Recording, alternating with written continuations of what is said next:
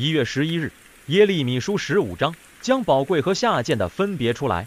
经文以宣告审判的话做开始，让听众知道神的心意已经决定了，为免百姓心存侥幸，神先把先知代求这出路堵住了，使百姓在灭亡临到时无处可逃。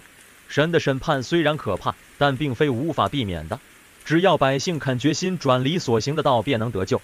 其实神的审判正是要把他们从迷路上领回，只可惜他们没有听从而已。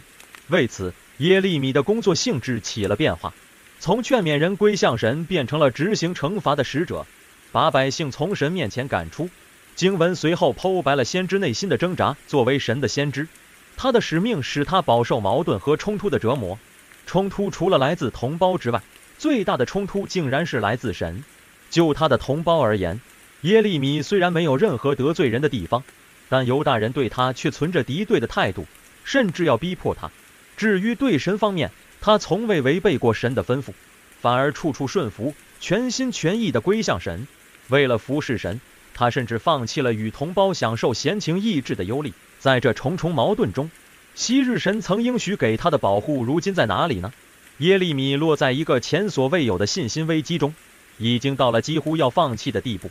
在这时候，神的声音在他耳边响起，提醒他需要从这反叛的态度上改变过来，他才能领略到神的保护和看顾是何等奇妙。虽然耶利米觉得神对他有诡诈，但在他感到心力交瘁时，仍是投奔到神的怀中。他心中的挣扎并没有使他与神疏离。反而成了一股力量，把他推向神那国。这实在值得我们深思。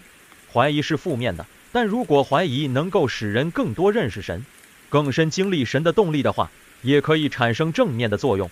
吊诡的是，耶利米的怀疑是来自对神尽心尽力的服侍，但在挣扎的过程中，却使他的服侍得到升华、更上层楼的机会。神用温婉的口吻提醒耶利米需要归回。反映出神对这位忠心耿耿的仆人的体恤和谅解，他耐心地安抚先知的心，使他知道其实他的主从来没有离开过他。